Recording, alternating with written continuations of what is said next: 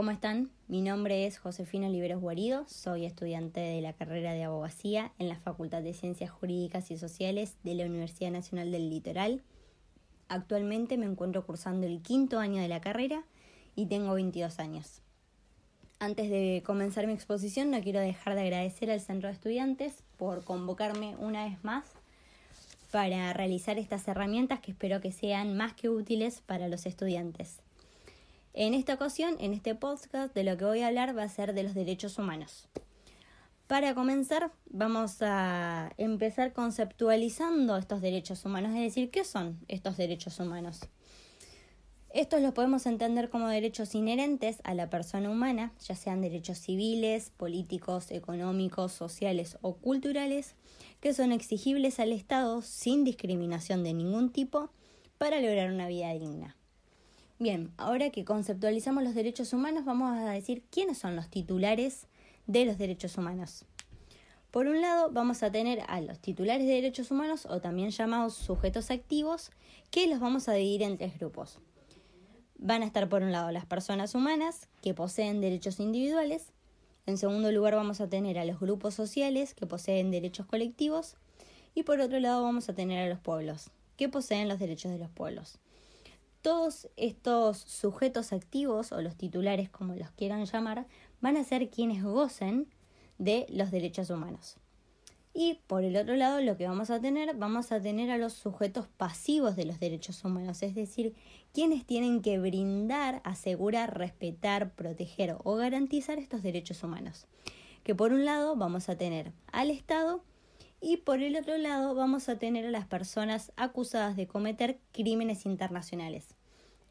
Acá vamos a hacer un paréntesis y vamos a recordar una definición más que importante en materia de derechos humanos, que son los crímenes internacionales. ¿A qué nos referimos a crímenes internacionales? Son aquellos crímenes que afectan a la comunidad internacional porque amenazan la paz y la seguridad internacional. Si queremos una enumeración de crímenes internacionales para tener una mejor referencia, tenemos que recordar que estos son los crímenes de guerra, los crímenes de agresión, los crímenes de lesa humanidad y los crímenes de genocidio. Ahora bien, llegar al concepto de derechos humanos y hablar de los titulares, de los sujetos activos y de los sujetos pasivos no fue tan fácil y no fue tampoco de un día para otro. Por eso tenemos que remontarnos a la evolución histórica de los derechos humanos, que podemos decir que se puede dividir en tres etapas. Tenemos una primera etapa que tiene su origen en la independencia de Estados Unidos, allá por el año 1776, y la Revolución Francesa del año 1789, con su Declaración de los Derechos del Hombre y del Ciudadano. ¿Que ¿Por qué caracterizamos a este documento internacional tan importante, ya que con ello surgen los derechos humanos de primera generación. En los derechos humanos de primera generación encontramos los derechos civiles y políticos, es decir, los derechos de las personas humanas. A modo de ejemplo, podemos decir que derechos civiles y políticos son el derecho a la vida, el derecho a la libertad, el derecho a elegir y ser elegido, que se ve reflejado en el sufragio, y el derecho a no ser sometido a esclavitud ni torturas. Eso lo dejamos en la primera etapa de la evolución histórica de los derechos humanos. Ahora pasamos a la segunda etapa, que tiene su origen en el constitucionalismo social, que esto se da aproximadamente a fines del siglo XIX y principios del siglo XX. Es decir, este constitucionalismo social es un movimiento que promueve la incorporación de derechos sociales a las constituciones nacionales que la pionera en todo esto fue la Constitución de México en el año 1917 y se caracteriza por el surgimiento de los derechos humanos de segunda generación. Estos derechos humanos de segunda generación son los llamados derechos económicos, sociales y culturales, es decir, los derechos de los grupos sociales. Por ejemplo, acá encontramos el derecho al trabajo, el derecho a la seguridad social, a la salud, el derecho a la educación, a la cultura, el derecho a la vivienda y muchos más.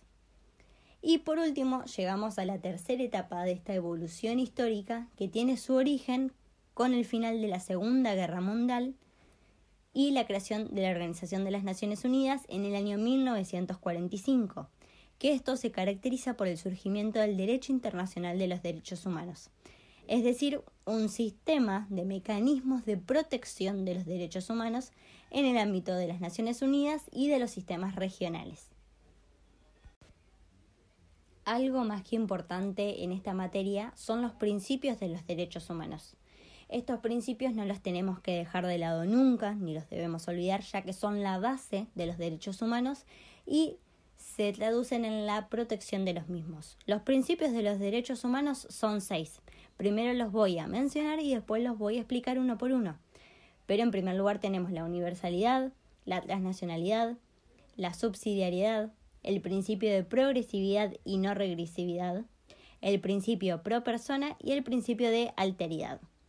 En primer lugar encontramos el principio de universalidad y nos referimos con este principio a que todas las personas son titulares de los derechos humanos, ya que son inherentes a la persona humana. Nadie nace sin tener derechos humanos, ni nadie es persona sin tenerlos. Eso siempre lo tienen todas las personas. En segundo lugar, tenemos el principio de la transnacionalidad, que implica que todas las personas son titulares de derechos humanos, independientemente de su nacionalidad. ¿Por qué? Porque los derechos humanos son derechos inherentes a la persona, ya traen consigo mismo estos derechos. En tercer lugar, tenemos el principio de la subsidiariedad, que implica que se debe haber agotado la vía interna de justicia o la vía administrativa para que actúen los organismos internacionales protectores de los derechos humanos. A este principio encontramos una excepción y es que no se necesita este requisito si existe demora o falta de acceso a la justicia en el país en donde se estén vulnerando los derechos humanos. En cuarto lugar encontramos el principio de progresividad y el de no regresividad.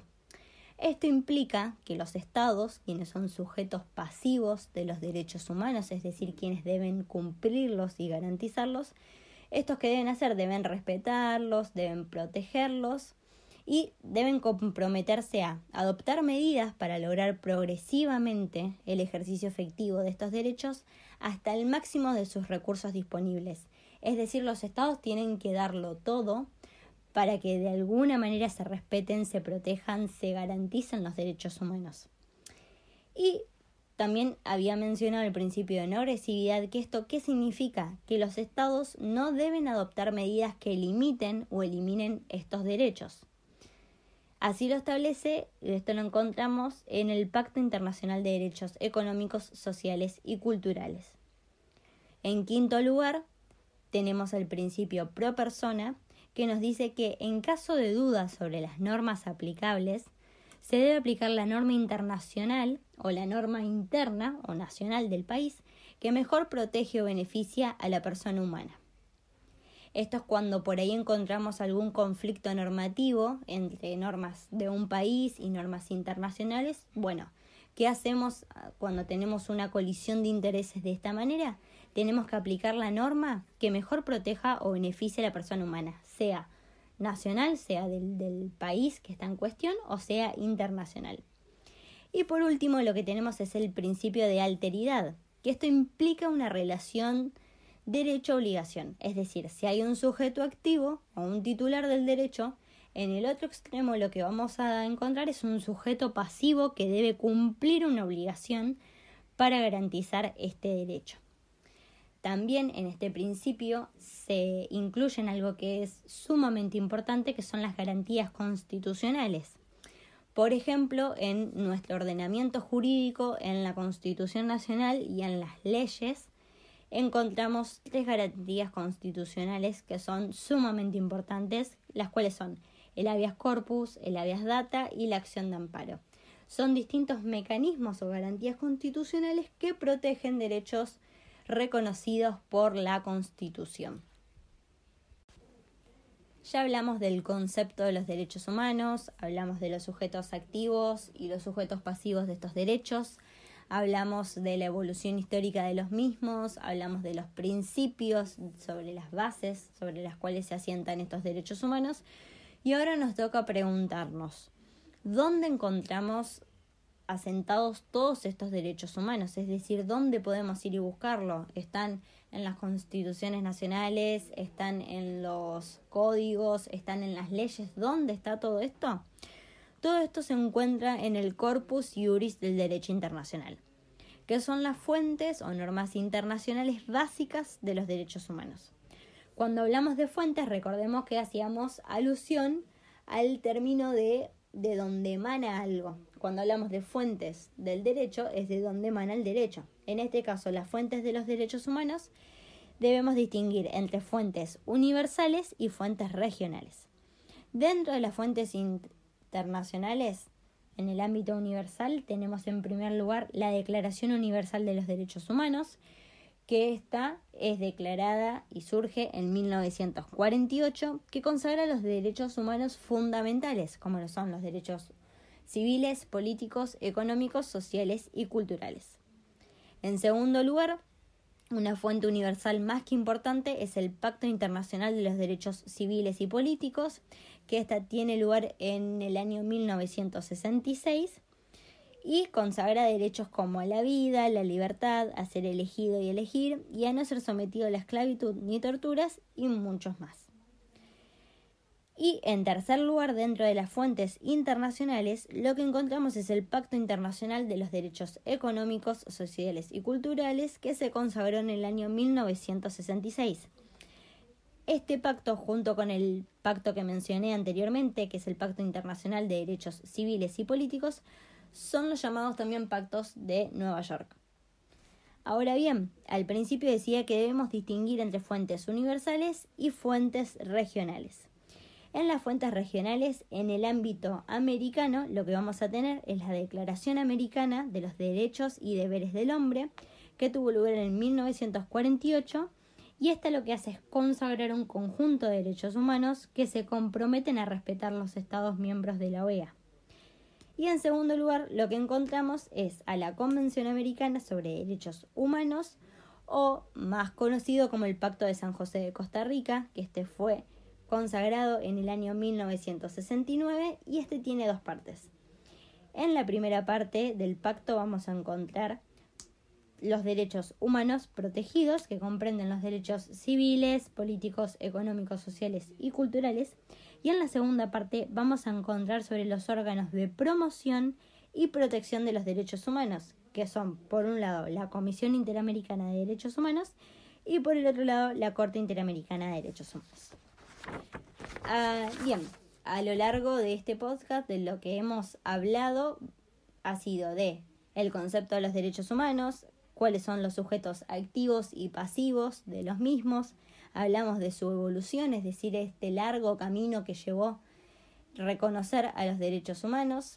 Hemos hablado también sobre los principios, sobre las bases sobre las que se asientan los derechos humanos y hemos hablado también sobre las fuentes de los derechos humanos. Espero que les sea más que útil. Todo lo que estuve desarrollando lo pueden encontrar en los documentos internacionales que he mencionado. Los pueden googlear eh, y se los pueden descargar, sean pactos, convenciones, declaraciones, están todas en internet y las pueden consultar allí. Espero que les sea de mucha ayuda para cuando vayan a rendir derechos humanos, que es una materia sumamente importante y a lo largo de todos estos años y actualmente tienen eh, la verdad que mucha relevancia y tienen muchas cosas como para seguir investigando también. Y bueno, espero que les sea más que útil. Les doy las gracias a quien está del otro lado escuchando esto. Espero que les sea de mucha ayuda. Y bueno, una vez más, muchas gracias al Centro de Estudiantes por convocarme una vez más.